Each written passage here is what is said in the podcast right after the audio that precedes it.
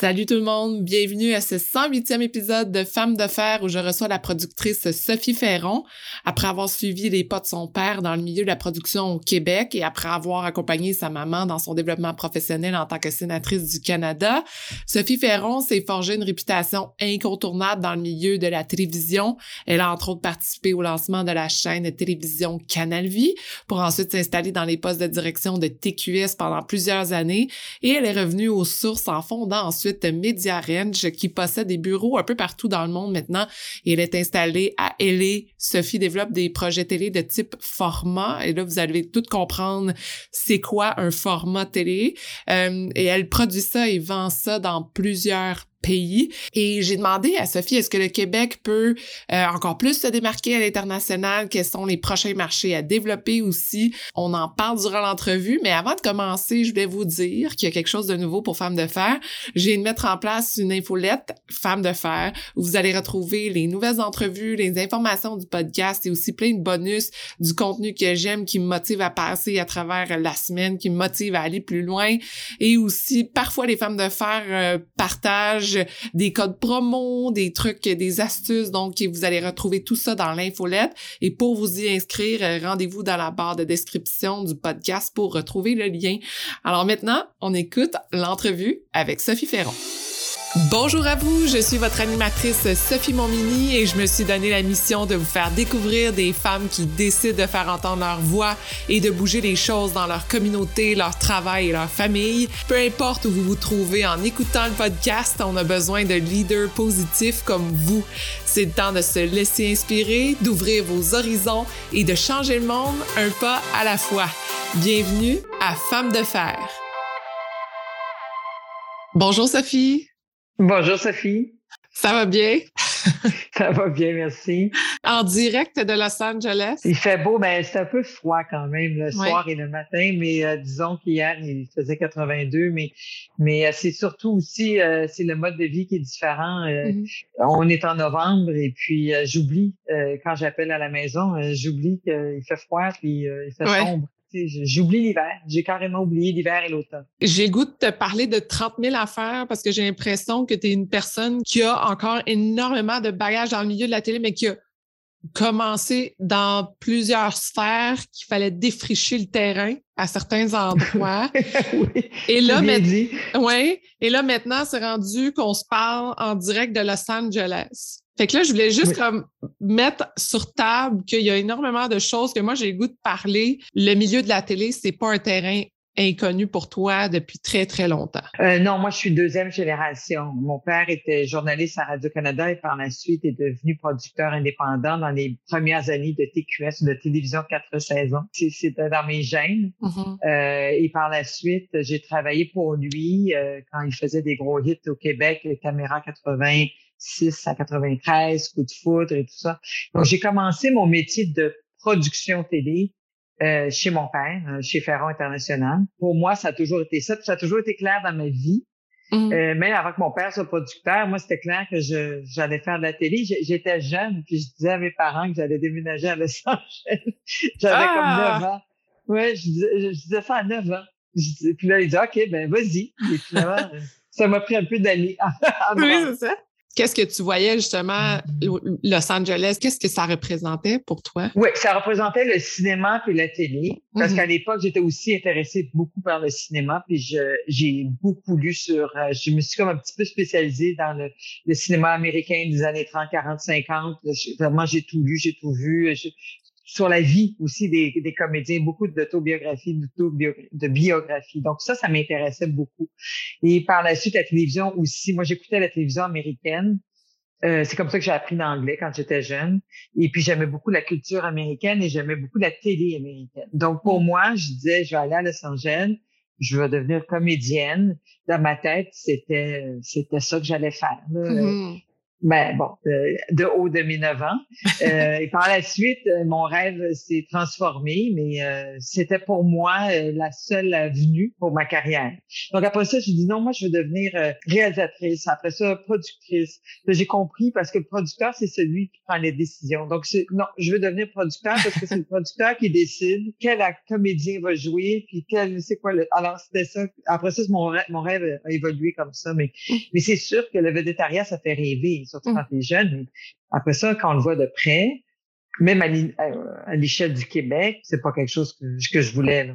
Qu'est-ce qui est passé justement de dire ah, je travaille avec mon père puis je développe ça à j'évolue, je, sors même de ce que mon père fait et j'en deviens, mmh. moi, une productrice euh, qui s'établit? J'ai étudié dans le milieu, j'ai commencé après, par la suite, je suis allée plus du côté de la politique, des relations publiques.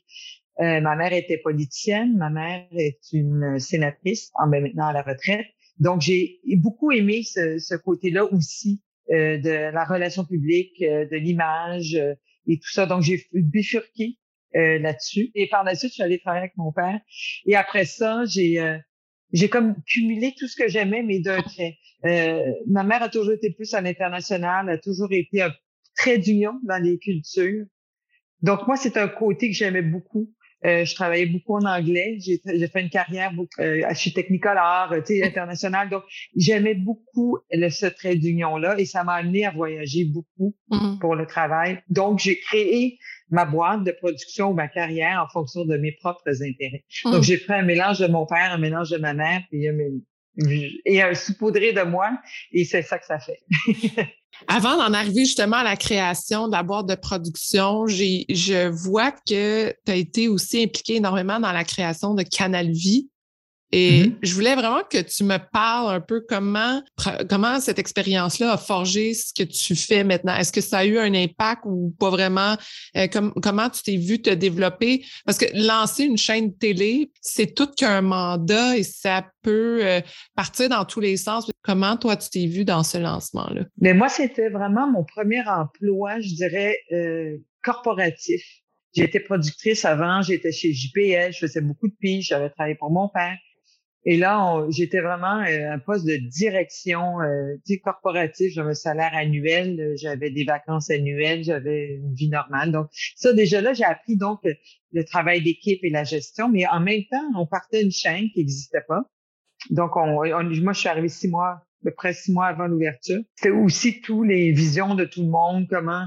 Puis le projet initial, ce qui, ce qui était le projet initial jusqu'à ce qu'il est devenu, ah. c'était pas le même projet. Et nous, on était de la première mouture où Tanavi était pas du tout qu'il est aujourd'hui. Hum. Euh, c'était vraiment plus santé, c'était plus médical et c'était les hommes dans le comité de direction étaient plus fort, il avait donc hiérarchiquement et avait plus d'impact dans les décisions, mais c'est un poste qui devait parler aux femmes. Donc rapidement, après six mois, on s'est réajusté parce que comment les hommes prenaient des décisions, puis je dis pas ça, ils prenaient des bonnes décisions peut-être, mais c'était leur vision d'un poste de femme.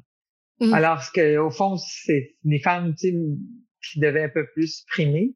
Mais bon, alors mais la, la, programmation a évolué depuis. Mais le mandat de le premier six mois était très différent, mais c'était très intéressant comme expérience, par contre, de, de, mettre un poste en, en onde et de le voir évoluer, puis voir que le message passait pas, le message qu'on avait était mal reçu. OK. Qu'est-ce qui explique ça, que c'était mal reçu? On pensait qu'on parlait de la santé et la perception des gens, mmh. parce qu'on a fait des focus group, ils disaient qu'on était le poste de maladie. Parce qu'on oh! parlait toujours des maladies. Alors là, tu dis, ah, donc, on avait on faisait ce qu'on pensait bien faire, mais clairement, le message était mal entendu, mal reçu. Alors, il fallait qu'on revoie notre façon de, de communiquer. Mais c'est quand même un exercice très intéressant parce que c'est pas facile, justement, de, quand on a une vision, de dire non, non, moi, je crois à tel sujet, telle affaire, tel projet, c'est de même que c'est vu, puis ça, c'est bon, puis d'en arriver après ça en focus group au euh, résultat avec l'audience, puis que l'audience, ça fait comme, mais je comprends rien. Ça, euh, ça c'est euh, ça, ça arrive, hein. Euh, ça, arrive, ça m'est arrivé plus d'une fois dans la vie, mais mais pour Canali, évidemment, on était une équipe. Là. Puis moi, je prenais pas les décisions de programmation, je participais, mais j'étais pas l'ultime décision, j'étais pas décisionnelle à ce, ultimement. Mais c'est vrai que c'est en anglais on va dire very humbling C'est euh, quand tu écoutes des focus group, là, puis euh, moi, ça m'est arrivé souvent au fil de ma carrière. Ouf. Euh, puis, puis aussi, ce que tu entends, c'est il faut pas prendre les gens, puis ça, c'est quelque chose que je dis souvent, faut pas prendre l'auditoire pour pour des valises. Là. Ils comprennent très bien ce qui se passe. Euh, ils peuvent pas nécessairement bien l'expliquer. Euh, peut-être qu'ils n'ont pas les bons mots, mais quand une émission a connu des problèmes de production, quand une émission a connu un, un resserrement parce que le message était mal passé, on est reparti en montage et tout ça, les gens à la maison vont dire Ah, je sais pas, mais on dirait que euh, on dirait que c'est n'importe quoi. On dirait que c'est pas clair. Mais tu sais, mais après, mais ils ont raison. C'était pas clair. On, on, a recommencé 18 fois. Tu sais, c'est mm-hmm. des trucs comme ça. Alors, dans les focus group, oui, c'est très dur parce que les gens parlent très crûment, puis souvent, tu as mis ton cœur et âme là-dedans. Oui. Mais c'est rare qu'ils ont tort. Mm. C'est rare. Ils ont, comme je dis, ils n'ont pas les mots pour le dire. Ils ont raison. C'est vrai qu'on c'est vrai qu'on savait pas ce qu'on faisait, disons. C'est vrai qu'on a dû réajuster. Oui. Puis comment on réagit justement quand un projet qu'on travaille depuis, parce que c'est très long, développer des projets télé euh, ou cinéma, et comment on réagit quand le focus group fait comme non, ça passe pas? Euh, c'est difficile. Euh, mais ça, ça dépend à quel moment on se rend là. Des fois, on les prend en amont, des fois, on les prend après. Ça dépend de ce qu'ils disent aussi. Des fois, ils vont, dire que c'est très bon, puis des fois, ils vont voir des choses que nous, on n'a pas vues, puis on dit, oh mon Dieu, ils ont raison. Euh, moi, je pense que ce qui est difficile surtout, c'est les codes d'écoute. C'est quand on fait quelque chose, puis c'est pas, c'est pas écouté, c'est pas vu c'est pas entendu, les gens savent pas que ça existe. Ou quand ils le voient, quand ils le découvrent, c'est bon, mais euh, des fois, il s'est perdu dans le... Ça, c'est ça, c'est plus difficile. Mm. Euh, quand personne n'a vu ton émission, puis t'as passé deux ans de ta vie à faire l'émission, c'est euh, c'est difficile. Oui. Qu'est-ce qui fait que justement le contenu, des fois, se perd et rejoint jamais son public? Ben, ça dépend. Hein. rejoint jamais son public, ça dépend c'est quoi le public. Là. C'est, rejoint le grand public, mais ça, mm-hmm. c'est parce que les gens ils n'aiment pas l'émission. Puis comme je dis, il faut toujours respecter les codes d'écoute parce que les gens sont pas cons. Euh, ils sont bons. sont, les gens, si, si même une émission, euh, on va dire, je veux pas nommer aucune émission, mais on va dire des émissions plus populaires qu'on pense qui sont vraiment pour euh, qui nivellent par le bas. Mm-hmm. Peut-être que ça nivelle par le bas, effectivement.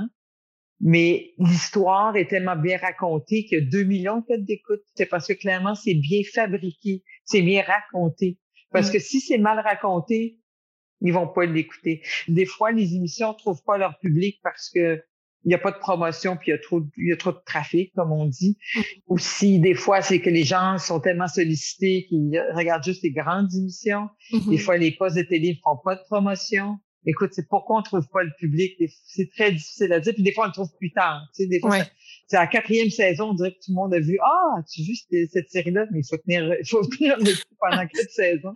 Il faut croire en son projet. Puis il faut que les. Mais c'est pas juste c'est pas juste notre projet, hein. C'est dans, dans, dans le cas de la télé, c'est les télédiffuseurs, c'est les annonceurs. C'est tout un écosystème. Mm. Donc, il faut vraiment un soutien et un travail d'équipe. Quand euh, Media Ranch a été lancé, qu'est-ce que ça représentait pour toi dans ta carrière, cette maison-là? Euh, c'est drôle parce que Media Ranch, j'ai parti de Media Ranch dans un moment où bon, je m'étais séparée après 19 ans. J'avais arrêté de travailler aussi à ce moment-là. Euh, la fin de, de mon travail, c'est une coïncidence. Donc, je me suis concentrée sur qui j'étais, Sophie Ferron, là, parce que j'étais rendue pas mal loin de ce que j'aimais faire. J'étais rendue à un poste de gestion. J'étais euh, vice-présidente d'exploitation euh, chez TQS. C'était très loin de Sophie à 9 ans qui voulait déménager à Los Angeles et devenir comédienne. C'était mm. très loin. J'ai beaucoup apprécié l'aspect gestion. J'ai appris énormément. Puis aujourd'hui, ça me sert encore. Mais j'étais rendu à un point où j'étais rendu très loin de mes propres intérêts. Donc, Misérange est, est, venu symboliser mon retour à moi-même ou à, mes intérêts. Mm. Puis même juste le nom Médiarange, je l'ai demandé à tous mes contacts. J'ai dit, euh, je cherche un nom pour ma compagnie. Voici mes valeurs.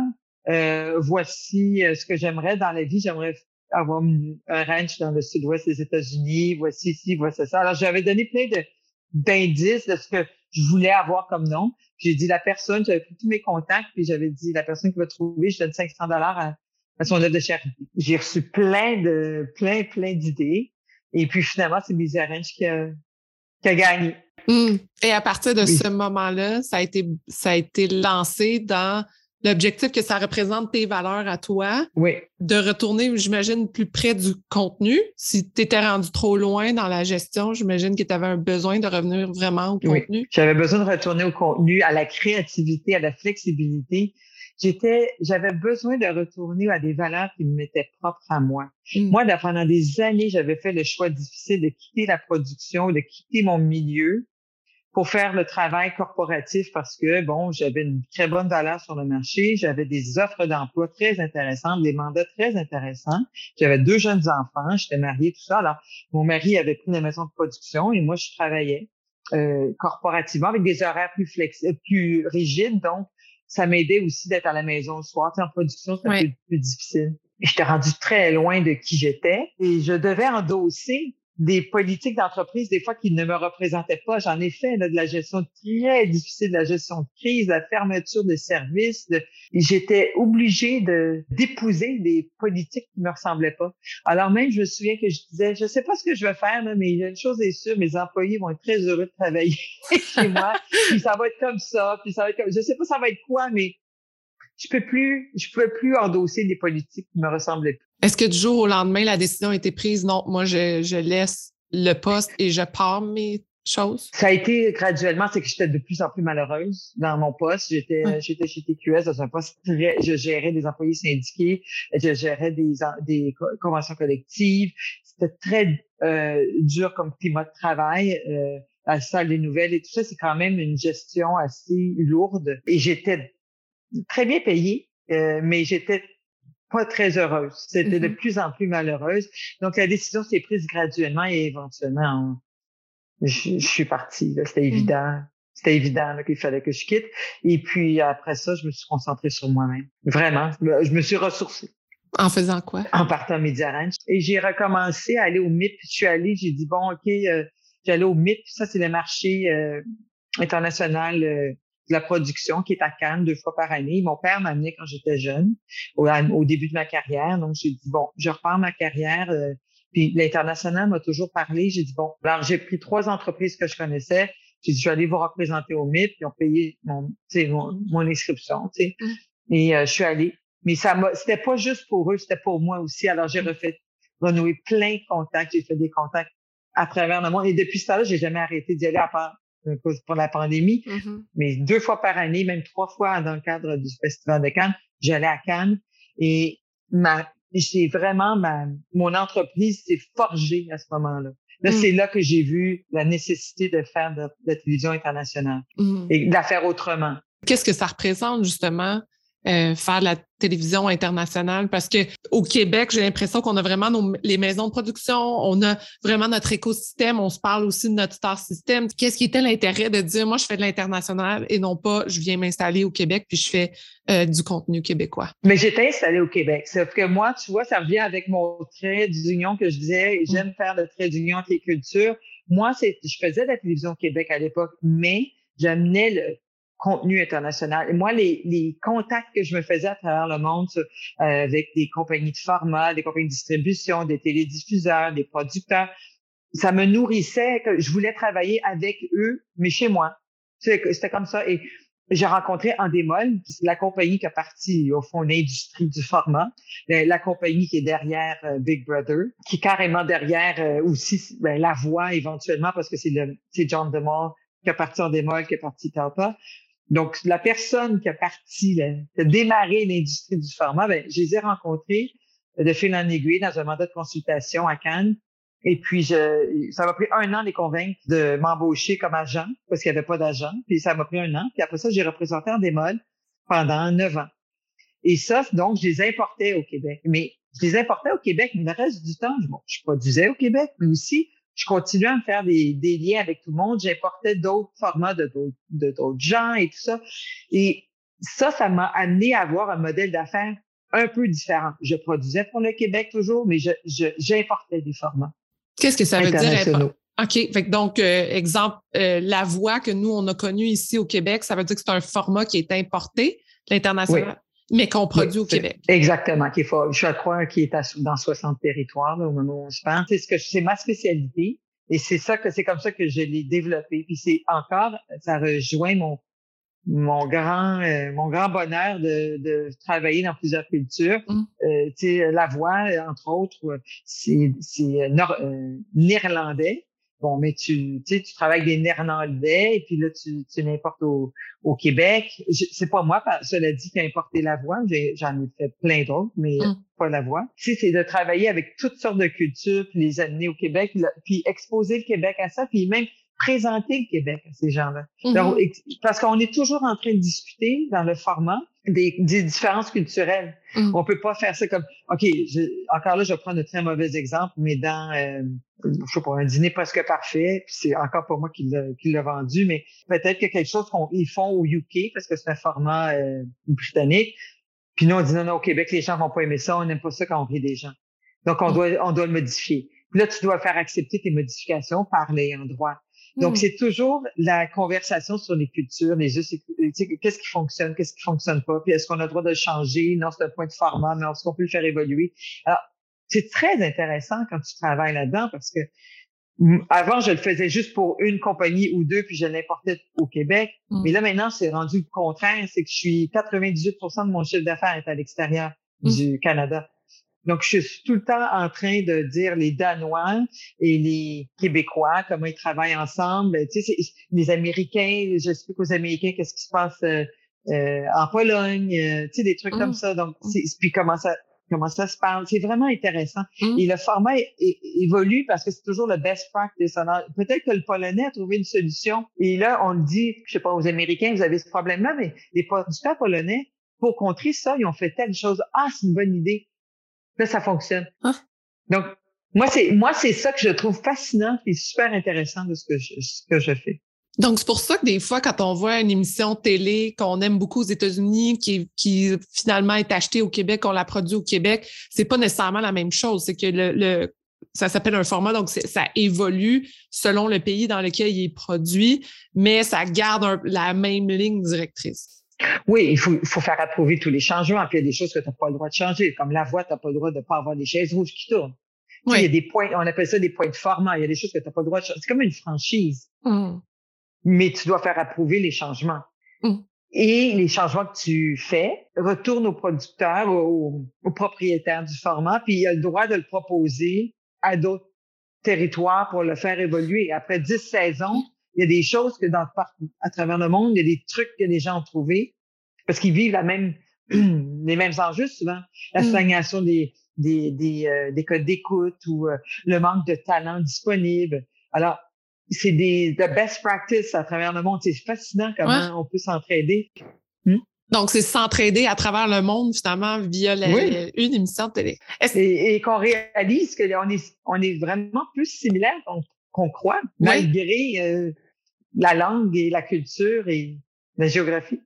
Donc, le trait d'union, dans le fond, c'était pas juste le Québec avec un autre pays, c'est vraiment tous les pays ensemble? Oui. Moi, moi, j'aime beaucoup ça euh, et j'aime beaucoup présenter le Canada, le Québec. J'aime beaucoup, beaucoup ça, expliquer qui on est, qu'est-ce qu'on fait, parce qu'on est quand même. Les gens nous connaissent mal, euh, Ah. mais c'est pas, et c'est pas, et c'est pas méchant là. Ils, ils- ils nous posent- moi, ils me posent plein de questions sur le- les francophones du Canada, puis comment Mhm. ça fonctionne. Puis il y en a qui pensent qu'on vit dans un quartier anglais, puis dans un quartier français. Tu dis non, on se mélange. tu sais, c'est des trucs comme ça, mais c'est pas méchant, c'est super intéressant. Oui. Comment on se démarque, justement, le Canada à l'international? Qu'est-ce qui, c'est quoi nos points? On est reconnu, c'est clair, parce que dans le sens qu'on a un microsystème de culturel. On a, sais, on a un star system. On a, nous, notre culture est bien ancrée. Mm. Ça, c'est sûr qu'ils le savent bien. Mais on est aussi très fermé. On Mm. est fermé sur nous-mêmes. Comme plusieurs territoires menacés le font, Mm. c'est, normal. Donc, on, on exporte moins. Et là, maintenant, il faut penser à exporter. Ça Mhm. fait longtemps que moi, je le dis. Je suis contente de voir que les autres commencent, mais ça s'improvise pas. Il faut s'ouvrir un peu plus vers le monde, mais c'est un peu normal quand on se sent menacé de se retourner vers soi. Toi, maintenant qui es à Los Angeles, là, que tu es positionné là, qu'est-ce que ça t'amène d'être positionné? Ça change beaucoup la perception des, la per- la perception des gens Mhm. parce que là, ils voient vraiment qu'on est plus qu'une compagnie de Montréal. On est une compagnie internationale parce qu'on a Mhm. quand même des- euh, une présence à Amsterdam et à, à- et à Varsovie. On représente la chaîne danoise euh, à Copenhague. Euh, et là, maintenant, moi, je suis à la moitié du temps euh, à Los Angeles. Donc, on est devient une compagnie internationale comme d'autres compagnies. Donc, c'est pas juste le Québec qui nous définit. Mm-hmm. On pense pas juste à notre territoire. Moi, j'aimerais ça, évidemment, avoir plus de formats québécois et canadiens euh, dans notre catalogue. On n'en a pas beaucoup, mais on en a quand même quelques, quelques-uns, mais c'est très peu, trop mm. peu. Et qu'est-ce que euh, ça prendrait justement pour euh, augmenter le catalogue? C'est plus de production? Québécois? Ça manque de, de format, justement, ou ça manque d'intérêt à être exporté? La question est bien posée. C'est euh, Le format, ça s'improvise pas. Il faut qu'on y ait pensé à l'avance.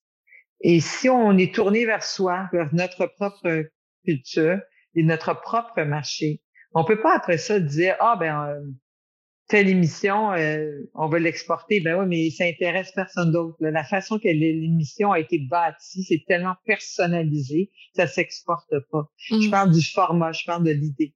Mm-hmm. Alors, c'est pour ça que nous, on a créé un incubateur de format qui s'appelle mm-hmm. l'écurie. Oui. Et pour former les gens à c'est fou à dire de former à former des formats, mais c'est parce que de créer en amont l'idée de base en format. Pas de dire, une fois que c'est un succès, ah, ben, c'est un format, on va le vendre partout. Ben non, en quoi, c'est pas à que c'est populaire que c'est un format. Il y a une façon assez euh, acquise. Qu'est-ce, qu'est-ce qui fait que c'est un format? Donc, euh, c'est pour ça qu'on a créé l'écurie. Et quand on va avoir une plus grande expertise euh, localement, on va développer donc plus à l'avance les formats. Et par et l'été, les diffuseurs va aussi le diffuser en tant que format et non changer l'idée de base pour être admissible à plein de crédits d'impôt ou à des sources de financement autres qui font en sorte que là, c'est plus le même format. On l'a changé pour avoir une subvention. On l'a changé pour avoir le fonds des médias. Mais oui, mais l'idée de base, c'était pas ça, mais on a dû modifier pour, ah, pour avoir euh, des sources de, de, financement. Puis je pense que l'écurie commence à faire ses preuves. On est rendu à notre troisième saison. Et puis, on a déjà des ententes importantes à l'extérieur du Québec, à l'extérieur du Canada pour ces formats-là. Donc, parce qu'il y a certains titres qui ont été acceptés dans, dans des maisons de production qui, qui ont été créés dans l'écurie. Écoute, il y en a un chez un télédiffuseur qui est CW. On en a un qui, on est allé en co-développement avec Ubisoft par la suite pour euh, Maintenant, on est rendu, c'est le format officiel du jeu Just Dance. Alors là, c'est, et ça, c'est euh, la compagnie de euh, Jimmy Kimmel euh, ici à Los Angeles qui l'a optionné. Donc là, on, on, s'apprête à, à, à, le, à le pitcher en très bon français au marché ici. Mm. Donc, on fait beaucoup de... et on a une entente avec la Corée du Sud pour un incubateur de format là-bas. On fait des échanges. Alors, il y en a deux qui deux formats qui sont en ce moment en Corée du Sud. Ils sont pas encore en mais ils sont en co-développement ou ils sont en proposition. C'est ça. Parce qu'en étant positionné à Los Angeles, c'est que tout le monde se rencontre à LA aussi. C'est un peu, tous les gens viennent de partout pour venir à LA. Donc, est-ce que, est-ce que il y a un sentiment de, qui, est un peu semblable pour tout le monde qui est là-bas? C'est-à-dire que c'est pas juste pour les États-Unis. Si on produit des choses à Los Angeles, c'est pour s'ouvrir à l'international. Oui, mais sauf qu'à Los Angeles, ils vont avoir le même, un peu le même réflexe que, que plein de territoires, c'est qu'ils vont penser à leur territoire domestique, comme on dit, en premier. Mais là, maintenant, tout le monde a besoin d'argent. Alors, soudainement, le marché international devient très intéressant pour tout le monde parce qu'ils réalisent que la majorité du temps, là, tu fais 90% de ton argent à l'extérieur de ton marché local. Hmm. c'est ça. C'est nouveau, ça, ou c'est juste. Non, non, c'est parce que les gens ne savaient pas, c'est tout. C'est, tu fais une émission cuisine, tu l'as produit la saison 1, habituellement, tu amortis tes coûts la saison 1, puis la saison 2, 3, 4, c'est intéressant. Mais imagine, tu as, produit cette série-là, puis tu la revends dans d'autres territoires, mais toi, mm-hmm. t'es pas impliqué, là, t'es impliqué à, à temps perdu. Quand ça, mm. quand ça part, là, c'est de l'argent beaucoup plus intéressant que quand tu le fais juste une fois dans ton territoire. Est-ce que vous aimez la discussion que vous écoutez présentement? Est-ce que vous voulez rester au courant des prochaines entrevues de femmes d'affaires?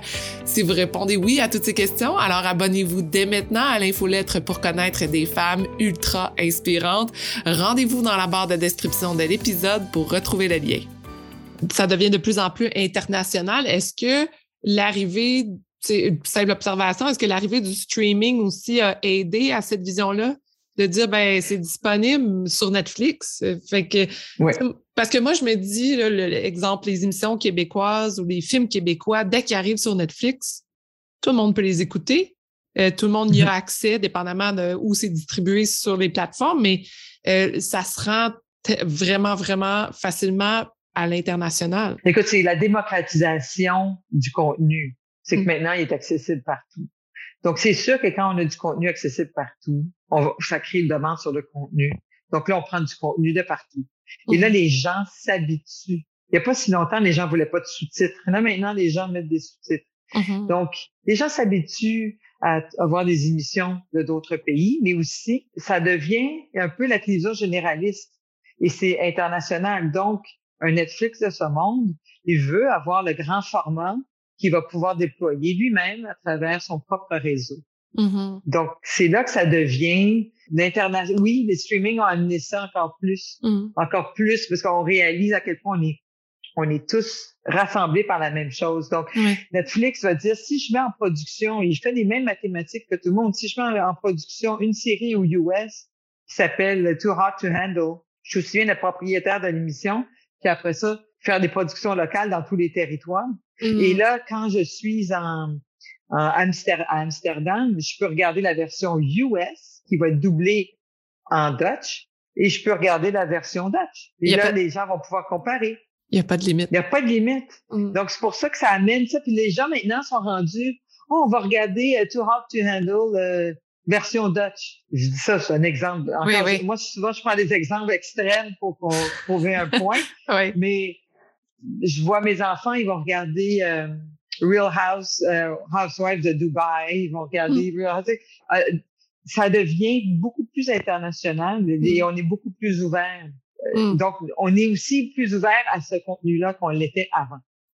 Donc là, en ce moment, quelles sont les valeurs que tu continues à, développer avec le contenu? Ben, dans, entre autres, pour euh, dans l'écurie, ce que je dis souvent, c'est qu'il faut travailler en équipe, il faut tous s'entraider. Il n'y a personne qui va arriver avec son idée tout seul. On les forme à, s'entraider, même si tout le monde a son propre format. Mm on, essaie tout le temps de le débloquer ensemble, tu sais, de, on le critique, on le travaille ensemble. Donc, euh, moi, je travaille, je, travaille beaucoup en collégialité. Ça, c'est une de mes, valeurs. Et puis, c'est vraiment important. Puis de respecter les, les cultures des autres, de faire évoluer l'idée, mais dans le respect de la culture, de, dans le territoire dans lequel on est. Il faut respecter où on est aussi. Mm-hmm. Moi, je, je dis souvent aux gens ici aux États-Unis, puis ça, c'est un exemple assez euh, flagrant. Euh, je dis, moi, je suis euh, une invitée dans votre pays. Je peux pas critiquer la politique, même si j'ai mon opinion. Mais il faut faire attention. Je mm. suis pas américaine. Je suis, je ne vote pas. Je ne peux pas critiquer. Faut que je fasse attention parce que c'est pas un manque de respect. Donc, quand on crée et quand on, parle avec d'autres cultures, on peut pas dire, ben là, eux, ils sont, sont sexistes. sont, oui, on peut, on peut les trouver sexistes. C'est vrai. Mais il faut respecter leur culture puis la faire évoluer de la manière qu'on peut, puis de pas dénaturer nos propres valeurs. Mais je veux dire, puis sexiste, c'est peut-être pas un bon exemple, mais il faut comprendre pourquoi c'est comme ça. Puis il faut essayer de l'améliorer. Mais il mm. faut, il faut, il faut respecter euh, faut, faut, faut, respecter les autres, sinon on, on peut pas arriver avec nos grands sabots puis nous dire c'est comme ça que ça marche. Hmm. C'est quoi le plus grand challenge de Mediarine? C'est la croissance, c'est gérer la croissance. Hmm. On est très respecté. Moi, une équipe travaille tellement fort, tellement bien ça me fait tellement plaisir quand j'entends des choses dire vous avez vous avez une belle réputation. C'est pas moi, c'est la compagnie, c'est toute l'équipe, c'est tous les gens avec qui on travaille. Mais c'est beaucoup de travail et on gère une croissance et des, des demandes croissantes, pour utiliser le mot. Parce que les demandes fusent de partout. Oui, puis c'est aussi euh, j'ai une équipe à gérer. Là, j'ai une équipe, j'ai des gens qui sont fatigués. On a beaucoup de, euh, on a beaucoup de fuseaux horaires. Mm. Euh, on a beaucoup de demandes. entre autres, on a, on est passé de une entente ici à 18 aux États-Unis en dans d'un an. Mais ça, c'est 18 contrats qu'on doit gérer, qu'on doit superviser. On a des partenaires de production, il faut leur parler, faut aussi. Alors ça, c'était pas là il y a un an, un an et demi. Mm-hmm. Donc ça, ça s'ajoute à, à tout ce qu'on continue parce qu'on grossit ailleurs aussi. Mm-hmm. Euh, la pandémie a fait mal à tout le monde, a fait mal à, à nous, mais en fait, ben, nous on a doublé nos ventes, mais nos clients, euh, capacité de payer réduite, euh, tout le monde avait des problèmes de flux, de, flux de trésorerie. C'est quelque chose que j'ai appris euh, pendant la pandémie, c'est que la pandémie était un grand égalisateur.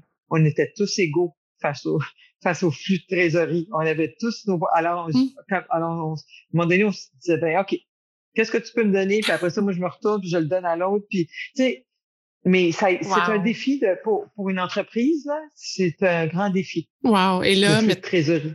oui, oui c'est ça. Je pense que c'est le défi de tout entrepreneur aussi de gérer cette. Euh, c'est ça qui nous fait avancer, mais s'il n'y en a pas, on peut pas avancer, mais on a besoin. Fait que c'est comme toujours un. Qu'est-ce qu'on fait? Oui, c'est ça. Et là, en ce moment, est-ce que ça repartit un peu? Est-ce que tu sens qu'il y a comme un, un retour ou c'est encore. Euh... Mais nous, on a doublé nos ventes. Mais là, on, puis là, le, tu sais, quand même, ça va bien. Puis là, on a quand même des bons. Euh, ça va bien avec nos clients. On a souvent les mêmes clients. Alors, tu sais, on est tous, tu sais, on est tous face ensemble, face à, à la COVID. Alors, on, supervise aussi, on regarde tout ce qui se passe dans les territoires parce que ça vient influencer tout de suite s'il y a des émissions qui peuvent aller en production ou pas. Puis c'est ça qui est payant, c'est la production. Mm-hmm. Donc, euh, quand ça retarde, la COVID, ça a retardé beaucoup de production qu'on avait, qu'on avait anticipé. Mais les revenus sont venus d'ailleurs. Mm. C'est sûr que je vois une grande progression en ce moment, contrairement à l'année dernière. C'est les États-Unis qui travaillent beaucoup, beaucoup, beaucoup, beaucoup, alors que l'Europe euh, ça s'est calmé. Dans le sens qu'ils ont, ils ont mis beaucoup, beaucoup de choses dans la pipeline. L'année dernière, on a beaucoup vendu en Europe, mais là, ils en ont tellement beaucoup, puis ils ont des mmh. enjeux de COVID, mais aussi, ils ont beaucoup, puis ils ont des émissions qui ont été, tu sais, la production avait été arrêtée et tout ça. Mmh. Il, y a, il, y a, comme un, un embouteillage, alors qu'aux États-Unis, ils ont complètement arrêté pendant euh, des mois, puis là, ben, c'est très, euh, c'est très actif comme marché. Très ah. actif. Oui. les projets et les streamers, ouais, et les, pardon, et les streamers euh, demandent beaucoup. Là, tout, tout, le monde a un projet de streaming. tout le monde a des, tout le monde a des, tu sais, on est approché par des streamers que je savais même pas qu'ils existaient. Alors ça, ça crée une grande demande aussi. Oui, hein? mais comment ça, justement, tout le monde a décidé d'essayer d'avoir sa part de gâteau dans le dans la Dans le streaming, ah oui. Alors là, ben oui, je sais pas s'ils vont durer, mais on se fait approcher par des services que je connaissais même ah, pas. Là. OK. OK. Oui, puis euh, c'est intéressant pour nous, c'est une belle occasion. Donc, à suivre, parce qu'il y en a là-dedans qu'on va probablement voir euh, évoluer puis devenir d'autres gros joueurs dans le. Oui. Dans le... Netflix encore la grosse part de gâteau, mais, mais les autres, mais c'est surtout à l'extérieur des États-Unis. Euh, ici, il y en a beaucoup qui se développent, il y en a aussi à travers le monde. Puis aussi, une des, une des demandes récentes qu'on a, puis on fait de plus en plus, c'est sur les réseaux sociaux on développe des formats pour les réseaux sociaux. Ça consiste en quoi, développer sur les réseaux sociaux? C'est vraiment de concevoir ou adapter nos formats, mais sinon, on est beaucoup plus en conception sur des réseaux sociaux. je donne un exemple, mais je ne mm. donnerai pas un vrai exemple, mais sur TikTok. Mm-hmm. Alors là, sur TikTok, on, va faire quelque chose sur TikTok et ce qu'on développe, c'est un format, mais c'est pas juste le format, c'est aussi le, déploiement. C'est comment telle plateforme euh, va partir sur telle chose et va aller finir à la télé. Donc, de ce... Alors ça, c'est une nouvelle demande. Oui. c'est nouveau, ça. C'est des clients qui le demandent, ça? Ou c'est TikTok qui dit non, nous, on va investir sur la production? Il, y a, plusieurs. C'est rendu tout un autre marché. Ben, pas un autre marché, mais euh, c'est des plateformes, c'est des, des, fournisseurs de plateformes, c'est des influenceurs, c'est des agents d'influenceurs, c'est tout ce monde-là. Là, OK. Euh, soudainement, c'est comme si le mot s'était donné. et là, on a été approché puis on développe ça. Donc, c'est intéressant, j'apprends des choses à tous les jours. Vraiment. moi, là, je, je, pose des questions parce que là, moi, ça, ça me fascine parce que le monde des médias sociaux n'arrête jamais de se développer. Puis le monde du jeu vidéo aussi euh, euh, n'arrête jamais. Donc, c'est comme. Je trouvais ça intéressant dans, dans, les entrevues que je lisais que tu avais dit une place, ben, ce qui est populaire, là, peut-être que dans deux ans, ça ne sera plus. Fait qu'on ne peut pas se positionner là-dessus pour créer mm. toujours le même contenu, dans le fond faut toujours évoluer. Il faut, il faut, faut, toujours évoluer, puis il faut écouter le marché. Tu, tu, puis tu as le droit d'avoir des, des, des, projets de passion. C'est sûr, j'en souhaite et j'en ai.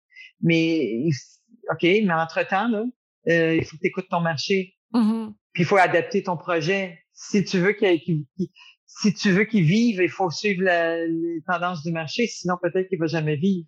Oui, absolument. Euh, Sophie, le temps en file, puis je veux m'assurer qu'on euh, J'aurais tellement, je savais que ça allait faire ça, que j'allais avoir plein de choses. que j'allais avoir plein de questions pour toi. Euh, je fais toujours des, questions de, de, fin de podcast. Première question, euh, pourquoi as-tu la gratitude aujourd'hui? Je suis, euh, je suis très heureuse de, de mes filles, de ma santé, de mes ennemis, de mes collègues. Je suis bénie des dieux. Je suis entourée d'amour partout et de santé. Est-ce que la famille mm. voyage à Los Angeles et vient ici? Oui, ben j'ai euh, une fille qui habite ici, qui, euh, qui, travaille chez Comcast et elle a fait son college ici. Et j'ai ma fille qui travaille pour moi à Montréal. Donc moi, je suis, ah. bénie des dieux. Ouais, j'ai les deux, j'ai les deux quotidiennement. Donc, euh, tu as partagé ta passion aussi à tes filles. Ça continue de ce côté-là. Elle aussi se développe là-dedans. Beaucoup, oui. Et elle trouve, leur propre chemin, leur propre voie. Je suis tellement fière. Tellement fière. Qu'est-ce qu'un leader positif? Hmm, c'est un leader qui va mettre euh, de l'avant euh, le bon côté des choses toujours. Mais il va pas faire, faut pas que tu fasses du déni, là. Il faut, mais positif, c'est bon, voici la situation. Il va, un leader positif va être un leader transparent. Mm-hmm. Il va encourager les gens à, se dépasser. Le moment dont tu es le plus fier. Écoute, je sais pas par où commencer. c'est sûr que, que mes enfants, c'est, c'est, je, mes enfants, ça, c'est sûr. Mais le reste, le moment le plus fier, c'est difficile parce que j'en ai tellement souvent. Je suis tellement fière de mon équipe. Je suis tellement fière de. Euh, je suis vraiment là. Je, je, sais pas. Non, je peux pas en choisir un. Non. Ça pas juste pour les autres moments. Qu'est-ce que ça veut dire pour toi, femme de fer? Moi, je, préfère dire femme de fer, F-A-I-R-E. Hmm. Ça veut dire femme d'action. Ben, j'adore ça. C'est la première fois que quelqu'un me, me le dit, puis euh, je, me dis, quel beau concept, j'adore. Euh, il y a beaucoup de gens qui ont beaucoup d'idées, mais ils n'en font rien. Il faut passer à l'action dans tous les sphères de notre vie. Oui, absolument. Ben, merci énormément, Sophie, pour cette magnifique rencontre. Ça fait un plaisir ben, merci, de, te parler. Merci, vraiment tout un plaisir. Si les gens veulent continuer à te suivre, à voir qu'est-ce que tu fais, c'est quoi la meilleure façon de te contacter? Ben, Media Ranch est sur Facebook et sur Instagram et on est sur LinkedIn. Génial. Merci beaucoup, Sophie. Merci beaucoup, Sophie. Vraiment, c'est une super belle rencontre. Merci de l'intérêt. Merci d'avoir écouté l'entrevue jusqu'à la fin. J'ai énormément de gratitude pour votre présence et j'espère que vous êtes totalement inspirés. Si vous voulez garder contact, rendez-vous sur le Instagram de Femmes de Fer et vous pouvez également vous abonner au Patreon de Femmes de Fer pour encourager l'équipe à produire encore plus de contenu pertinent pour vous. Je vous souhaite une magnifique journée.